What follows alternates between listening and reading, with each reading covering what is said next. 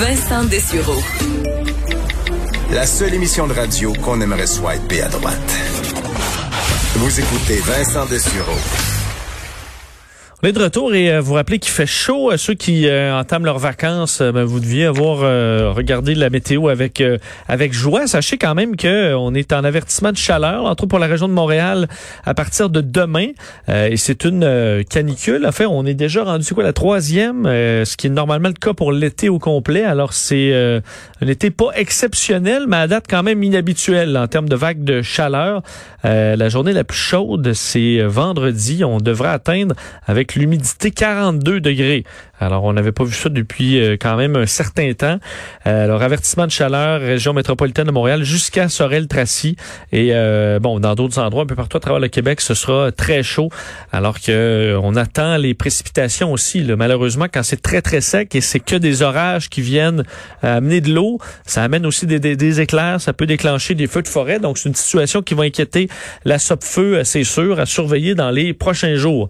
on surveillait, on vous le fait entendre en direct. Je vais vous rappeler quand même cette nouvelle d'importance euh, après, alors que le bilan au Québec est euh, plutôt bon aujourd'hui, même si chaque décès est un drame. C'est trois décès euh, aujourd'hui au Québec, 74 nouveaux cas, six personnes de plus par contre hospitalisées. Ça, on n'avait pas vu ça depuis quelques temps. Là, au général, c'est en baisse. Une personne de moins aux soins intensifs. ça mène, en fait, ce week-end, on sait, vous avez vu beaucoup de nouvelles sur un relâchement dans des restaurants, dans des bars. Ça mène le nouveau ministre de la Santé, Christian Dubé, à faire un point de presse avec euh, Horacio Arruda de la santé publique pour annoncer que là, euh, c'était inacceptable ce qu'on avait vu en fin de semaine et qu'on ne pourra tolérer de revoir ça un autre week-end. Au moins, c'est dit et ça a été clair. Là. Des fois, euh, avec M. Legault, on parlait, ah, mais c'est Montréal, mais en région, ça va bien, ça va bien, ça va bien en région. C'est vrai que ça va bien en région, mais ça avait l'air d'un discours qui voulait dire, ben, prenez votre vie normale. M. Dubé, là, était très clair, c'est inacceptable et donne un mandat à plusieurs organisations pour serrer la vis demande à la Régie des alcools euh, de préparer ce que seront les sanctions en termes de permis pour les établissements qui respectent pas les règles. CNESST des amendes euh, pour ceux qui ne respectent pas évidemment euh, la santé sécurité au travail. La sécurité publique, la même chose. Et la santé publique de se préparer à reconfiner certains milieux, certains bars s'il le faut. en raison ben, d'un relâchement quand même trop prononcé à plusieurs endroits. Et entre autres, revenir sur une histoire euh, dans la région de Québec dans les derniers jours qui a circulé beaucoup sur les réseaux sociaux. Euh, vous avez vu un groupe de personnes qui poursuivent le gouvernement du Québec euh, avec Maître Guy Bertrand en disant que le gouvernement n'avait pas le droit de confiner et tout ça que plusieurs dans le monde de, dans le monde juridique pensent que c'est une cause qui va absolument nulle part. mais quand même, ça se fait. Et euh, à Québec, donc, ce, ce groupe euh, qui, euh, bon, croit que la COVID, ça n'existe pas, où il y a plein de, de théories qui, qui, circulent et que là, il n'y a pas de danger, il faut reprendre une vie normale. Et ils ont organisé dans les derniers jours, c'est la clique du plateau qui m'a fait, qui m'a fait voir ces images. qui ont été bien beaucoup partagées. une vidéo de l'ancienne chef d'antenne José Turmel à Québec où on la voit dans un souper organisé au Conti Café, un restaurant bien connu de Québec qui ont accepté visiblement de faire un événement à la normale. Alors ça, la thématique, un événement plus de COVID à la normale où la salle bondée n'avait pas aucune distanciation et même le, le staff, les serveurs, serveuses, pas masqués, pas de masque.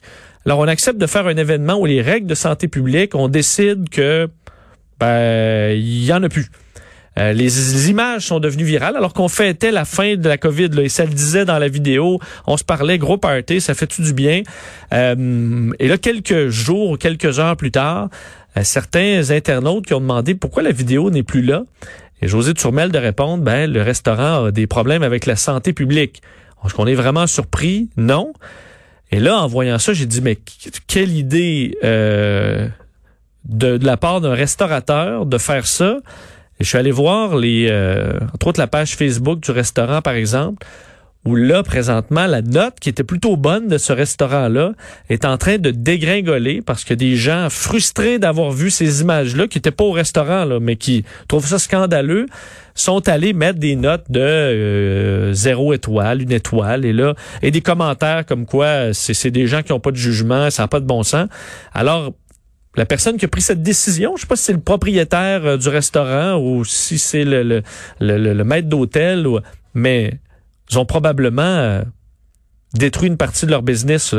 parce que des notes sur les réseaux, sur les sites de réseaux sociaux ou les sites de commentaires, c'est la vie ou la mort de bien des restaurants.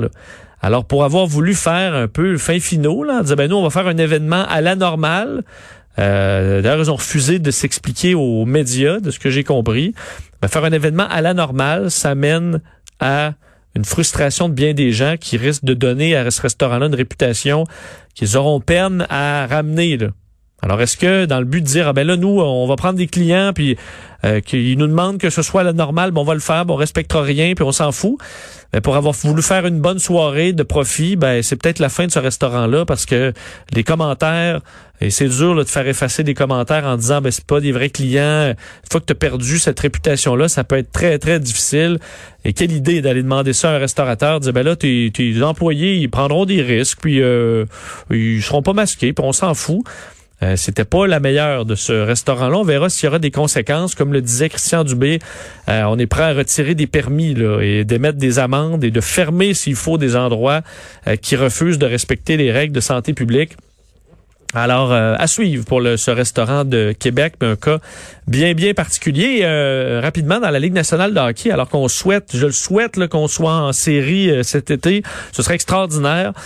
bien, on apprenait dans les dernières heures depuis la deuxième phase du plan de reprise des activités de la LNH, c'est 35 cas positifs de détectés au sein de la Ligue nationale, enfin en termes de joueurs. 396 joueurs se sont présentés dans leur équipe respective là, aux installations pour faire des entraînements qui sont optionnels. 23 ont euh, reçu un résultat euh, donc positif. On en ajoute une euh, douzaine qui avaient déjà été testés positifs à l'extérieur de la phase 2, donc avant. On a quand même fait, ça montre que la LNH, là, ils essaient fort là, que ça marche. 2900 examens, 1400 la semaine dernière, ils sont pas 10 000. Alors 1400 tests réalisés dans le protocole pour espérer pouvoir reprendre dans les prochaines semaines la phase 3 et qu'on puisse déclencher l'entraînement des clubs et qu'éventuellement on arrive aux séries euh, différentes, mais qu'on souhaiterait bien voir. En plus, il pleut au mois fin du mois d'août, il pleut. On est en série, ce serait extraordinaire, en espérant que ça marche, mais à chaque nouveau cas euh, de la COVID dans la Ligue nationale, et à chaque fois qu'il y a des nouveaux cas, et 10 000 cas en Floride et dans, aux États-Unis, ça nous, ça nous repousse peut-être l'échéancier, euh, quitte à, la limite pas avoir de série au complet. C'est ce qu'on souhaite pas. On souhaite bien en avoir dans les prochains mois dans quelques instants, Steve Fortin, beaucoup de choses à jaser avec lui, manquez pas ça.